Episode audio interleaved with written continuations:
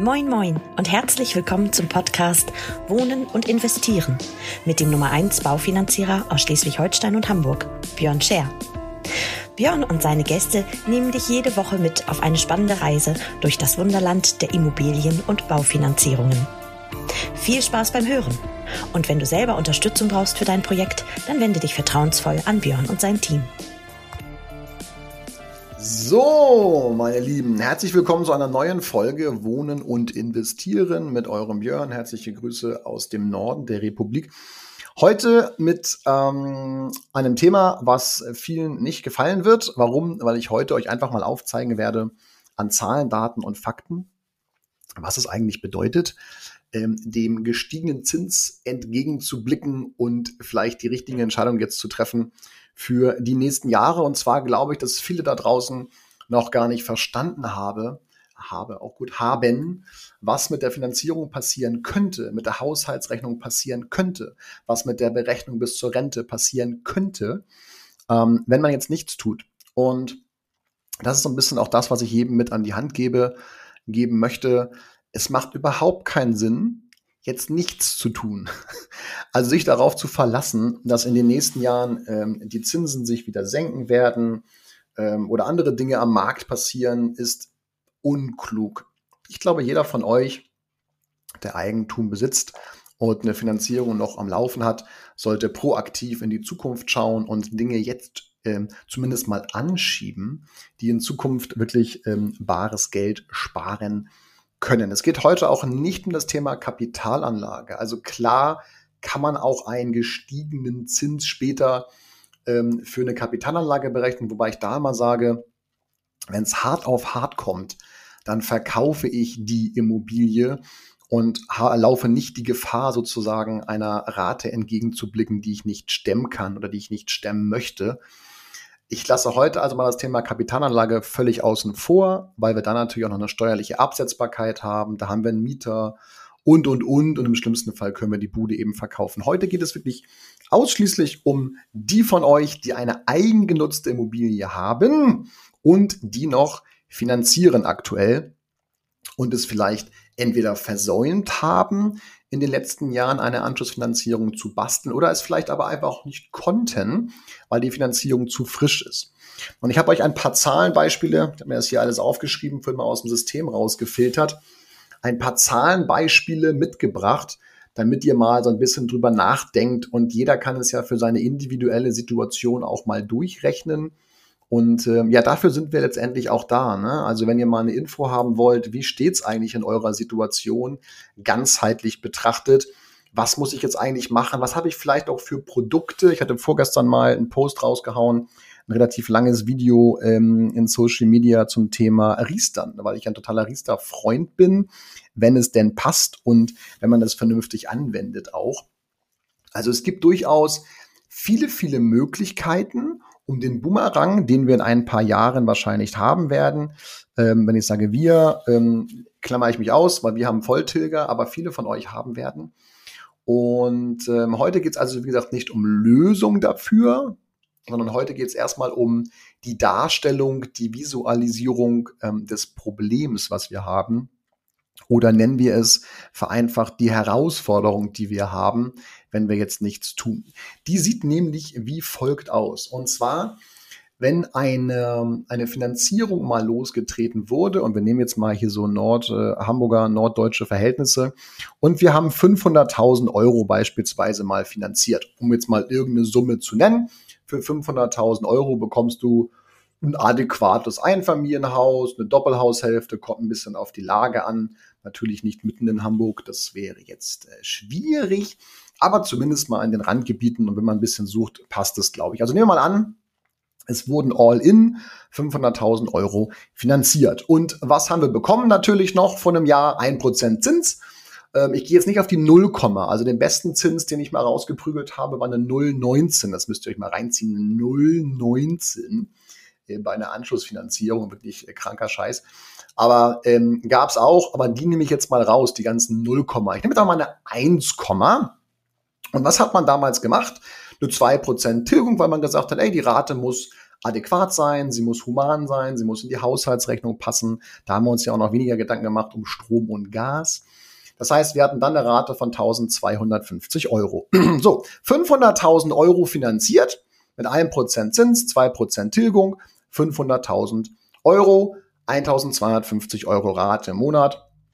Ungefähr kalkulierte Laufzeit so 35 Jahre, Pi mal Daumen. Es kommt so ein bisschen drauf an, was man nach der Zeit macht. Und wir haben zum Beispiel nur 10 Jahre finanziert. Das übrigens ist jetzt völlig für die Berechnung völlig egal, weil es ist egal, ob ihr ähm, vor einem Jahr, vor fünf Jahren, wie auch immer finanziert habt. Das Entscheidende ist immer, wie lange ist die Zeit noch, bis das, äh, bis die Zinsbindung ausläuft? Ja, wie lange ist die Zinsbindungszeit? Und wie hoch ist die Restschuld, die dann da ist? Das sind die beiden entscheidenden Faktoren. Lieber unter uns beiden äh, gesprochen, lieber Zuhörer, lieber eine höhere Restschuld, und noch ein bisschen längere Zeit, bis es soweit ist, weil das entscheidende Kriterium bei der ganzen Geschichte ist die Zeit nicht die Restschuld. Klar bedingt sich beides miteinander. Lieber auch weniger Restschuld ist klar. Aber wenn ihr mich fragen würdet, Björn, was wäre besser, dann würde ich sagen, lieber haben wir noch ein paar Jahre länger als äh, eine niedrigere Restschuld tatsächlich. Aber es wäre jetzt wieder was, was mit der Lösung zu tun hätte. Erstmal machen wir jetzt äh, die Herausforderung. So, wenn wir es also für zehn Jahre gemacht haben, beispielsweise, wann auch immer, dann haben wir jetzt eine Restschuld ungefähr von 395, ähm, 395.000 Euro nach der Zeit. Also egal, wann ihr begonnen habt, nehmen wir mal davon aus, in ein paar Jahren oder heute, im nächsten Jahr, wie auch immer, habt ihr 395.000 Restschuld. Jeder kann es ja für sich runterquoteln. Übrigens, interessante Information vielleicht für euch wenn wir ein Prozent äh, Zins gehabt hätten, dann hätten wir eine 2,9-prozentige Tilgung gebraucht, um nach 30 Jahren auch wirklich durch zu sein. Das heißt, alle unter euch, die äh, von uns eine 30 Jahre oder einen Volltilger mit oder ohne Bausparer bekommen haben, dürften ungefähr eine 2,9 Prozent Tilgung haben, um nach 30 Jahren durch zu sein. Und wenn ihr ein bisschen länger als 30 Jahre noch Zeit gehabt habt, ja, passt grammatikalistisch bis zur Rente, dann ähm, haben wir gerne auch auf 36 Jahre verlängert. Gibt da ein cooles Modell von der äh, DSL mit der BAW oder auch anderen Kombinationen. Ähm, da kann man es auf 36 Jahre ziehen. Dementsprechend ist die Rate ein bisschen runter und der Durchschnittszins lag da immer so bei 2%. So, naja, wie auch immer, lange Rede, keinen Sinn. Also hätte man damals bei 1% Zins sich ja für einen 30 Jahre Volltilger entschieden, hätte man so irgendwo zwischen 2,5 und 3% Tilgung gewählt und wäre nach 30 Jahren durch gewesen. Ja, das wäre eine Annuität gewesen von, nehmen wir mal 3% Tilgung, 1% Zins, 4% sind dementsprechend äh, 20.000, also ungefähr eine Rate von 1,6, 1,5, 1,6 und ihr wärt nach 30 Jahren durch gewesen. Nur um mal ein paar Zahlen rauszuschießen. Aber die meisten haben sich entschieden für 2% Tilgung, lange Laufzeit, ole ole. Jetzt kommen wir also zu die Situation, dass wir 395.000 Restschuld haben, also knapp 400 Restschuld und blicken jetzt einem Zins entgegen, der uns schaudern lässt. Nehmen wir einfach mal eine 4. Wir nehmen keine 4,5 oder auch keine 5, was ich gerade jeden Tag hier so sehe, sondern wir nehmen mal eine 4. Okay? Kommt jetzt natürlich ein bisschen drauf an, wie hoch ist die Restschuld zum Zeitpunkt und wie hoch ist der Wert eurer Immobilie, den ihr ja als Gegenwert dem Geld zur Bank zur Verfügung stellt, nicht wahr? Also der Gegenwert für das Geld, was ihr von der Bank bekommt, ist das Haus. Und natürlich ein bisschen euer Einkommen. Aber primär mal das Haus, weil die Bank trägt sich ja ins Grundbuch ein. Soweit, so gut. Also je höher der Wert eures Hauses zu dem Zeitpunkt und je geringer die Restschuld, desto besser ist der Zins. Unter vier kommen wir aber nicht mehr. Also da müsste der Beleihungsauslauf schon sehr, sehr niedrig sein. Die meisten von euch werden diese Prozent, diesen Prozentsatz nicht erreichen. Das heißt, wir liegen immer über vier. Aber ich nehme jetzt mal konservativ nur eine vier. Wenn ihr jetzt also sagt, dass wir bei 395.000 Euro ähm, eine 4% Zins draußen haben und wir bleiben bei einer 2% Tilgung, weil wir wollen ja mal irgendwann fertig werden mit der Geschichte, haben wir also eine sogenannte 6%ige Annuität. Und diese 6% Annuität sorgt dafür, dass wir dran bei diesen 395.000 Euro heute eine Rate hätten von 1.975 Euro. Bam! Das sind einfach mal 700 Euro im Monat mehr für den gleichen Gegenwert sozusagen, möchte ich sagen. Ihr habt ja für die 700 Euro mehr im Monat nicht mehr Immobilie oder kein schöneres Leben oder wie auch immer. Und jetzt versteht ihr vielleicht zum ersten Mal, dass ich sage, Leute, wenn ihr nichts tut, dann rennt ihr in euer Verderben, weil 700 Euro mehr im Monat, natürlich haben wir jetzt eine relativ hohe Restschuld, ne? ihr könnt es ja quoteln, wenn wir nicht, ähm, wenn wir nicht äh, 400.000 Restschuld haben, sondern nur noch 200.000 beispielsweise und wir bei einer 4% Zinslatten, dann haben wir eben keine 700 Euro mehr, sondern 350 mehr. Nicht 350 mehr Tilgung, sondern nur Zinsen. 350 Euro jeden Monat mehr Zinsen für nicht mehr Qualität oder nicht mehr Leistung wie immer ihr das auch wollt. Das ist nicht geil. Und jetzt versteht ihr vielleicht auch, warum ich so unglaublich in den letzten Tagen und Wochen auf diesem Thema rumreite, weil ich möchte euch in Sicherheit wiegen. Das macht überhaupt keinen Spaß, da jetzt nichts zu tun und zu hoffen, dass der Zins vielleicht nachher bei drei liegt. Ja, weil egal wo er liegt, wenn ihr, wenn ihr, wenn ihr daran glaubt, dass der Zins über dem liegen wird, was ihr aktuell an Zins habt, dann müsst ihr dringend tätig werden. Okay? Das heißt nicht, dass man jetzt jeden Monat 1000 Euro irgendwie Bausparer oder Sondertilgung oder sowas packt. Nein, es heißt als allererstes Mal, setzt euch auseinander mit der Situation und zwar auf eine seriöse Art und Weise und lasst euch gesamtheitlich sagen, was können wir dafür tun? Es gibt mehrere Modelle. Jetzt sagt ihr also, ja Björn, das finde ich ja ganz geil mit dem 4% Zins und der 2% Tilgung, aber 700 Euro kann ich mir einfach überhaupt nicht leisten. Dann ist ja die Frage, okay, ähm, was könnte ich alternativ sozusagen machen, damit ich einfach diesen hohen Boomerang, diese einfach diese diese krasse Geschichte nicht habe? Ja, wir könnten dann dementsprechend runtergehen von der Tilgung. Also wir könnten ja sagen, 4%, daran können wir nichts ändern. Wir können ja von 2% Tilgung auf 1% Tilgung runter. Gute Idee. Was tut sich bonitätstechnisch dabei? Dann liegen wir nachher, wenn wir auf 1% Tilgung runtergehen, bei 1650 Euro Pi mal Daumen. Das sind immer noch 400 Euro mehr.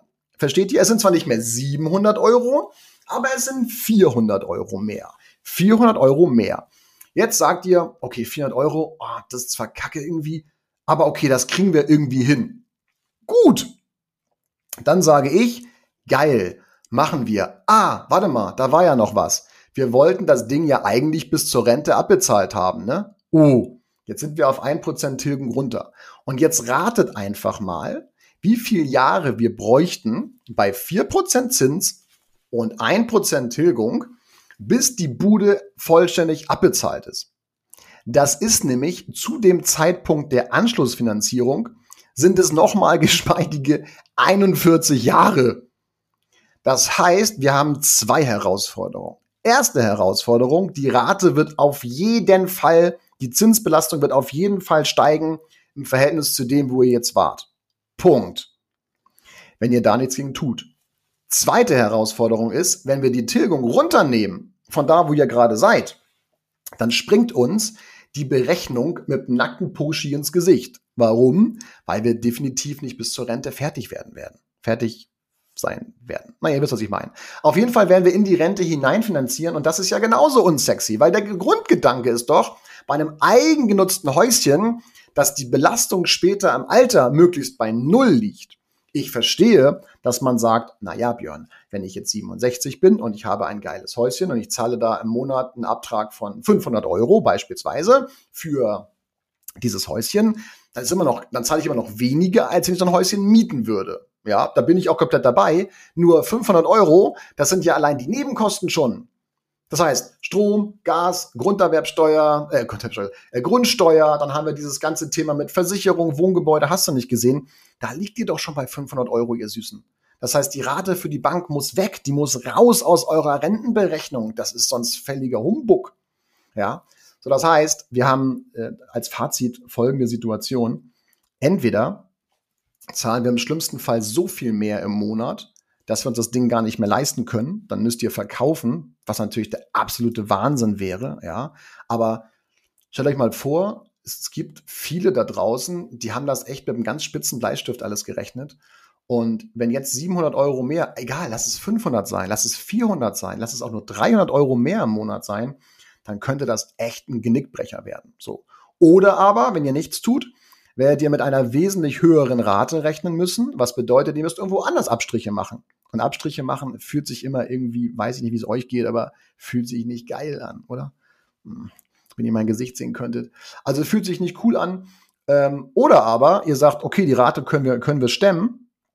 Dann bedeutet das aber auch für uns, dass wir weit in die Rente hinein finanzieren müssen. Und das ist beides richtig unsexy. Und ich hoffe, dass ihr verstanden habt, was ich euch damit sagen will. Wenn ihr also daran glaubt, dass der Zins wieder bei einer 0, bei einer 1 oder bei einer 2 meinetwegen auch landen wird, dann macht bitte nix. Alles gut. Wenn ihr aber nicht davon ausgeht und ihr glaubt, der liegt bei 3, 4, 5 oder 6 Prozent je, jeweils zu dem Zeitpunkt, wo ihr eine Anschlussfinanzierung braucht, bitte, liebe Leute, macht was. Lasst euch wenigstens berechnen, wie die Situation bei euch aussieht. Und dann gibt es Mittel und Wege, dafür Lösungen zu finden. Nur nichts tun wäre sehr, sehr unklug, um es vorsichtig zu formulieren. Ja. Also von daher, es gibt Lösungen für die Situation, die baller ich ja auch jeden Tag raus. Und ähm, nur ich wollte euch mal an Zahlen, Daten, Fakten festhalten, was bedeutet das eigentlich letztendlich, auf was bewegen wir uns dazu und wie könnte das für euch tatsächlich nach sich niederschlagen. Macht bitte was, lasst es euch berechnen und lauft dann nicht ins Verderben. Ja, es war eine, wie soll ich sagen, eine kurze, ja, waren jetzt 15 Minuten, eine relativ kurze Folge, aber ich glaube auch prägnant und ähm, jetzt ungewöhnlicherweise für mich heute mal nicht lösungsorientiert, sondern ich wollte euch nur mal kurz und knackig so ein Musterbeispiel auf, mit auf den Weg geben. Und jeder kann das ja für sich selber ausrechnen, was es bedeutet, wenn wir eine Restschuld haben nach einer gewissen Laufzeit. Und dann gibt es eben Mittel und Wege, dagegen zu wirken. Und es ist nicht immer nur der Bausparer. Bausparen ist ein Mittel dafür. Es geht um Sondertilgung, es geht um Riester, es geht um Tantieme, vermögenswirksame Leistung. Es geht um viele Sachen, die man machen kann aber ihr müsst irgendwas machen. Es hilft alles nichts. Nur stehen und zugucken, wie der Hase vor der Schlange, wie das so schön heißt, ähm, macht keinen Sinn. Also, in dem Sinne hoffe ich euch trotzdem, ähm, ja, ein paar, ein paar wertvolle Informationen mit auf den Weg gegeben zu haben, auch wenn sie heute ein bisschen negativ behaftet waren. Nächste Woche gibt es wieder lösungsorientierte Tricks und Kniffe und Beispiele, wie wir es gelöst haben. Wir haben ja in den letzten zwei, in den letzten drei Wochen haben wir ja schon 4,9 Millionen ähm, Restschuld bei unseren Kunden abgesichert. Ähm, das heißt, das sind ja schon mal ein paar Finanzierungen, die wir gesichert haben, wo die Kunden sich keine Gedanken mehr machen müssen über die Finanzierung in ein paar Monaten oder auch Jahren. Das fühlt sich echt gut an, ähm, ja, dann Airbag gebaut zu haben für euch, die es schon gemacht haben. Für alle anderen meldet euch gerne, dann basteln wir euch auch was. Ansonsten wünsche ich euch alles Gute.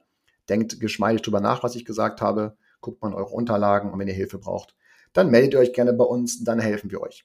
Bleibt gesund, alles Gute, bis nächste Woche, euer Björn. Tschüss.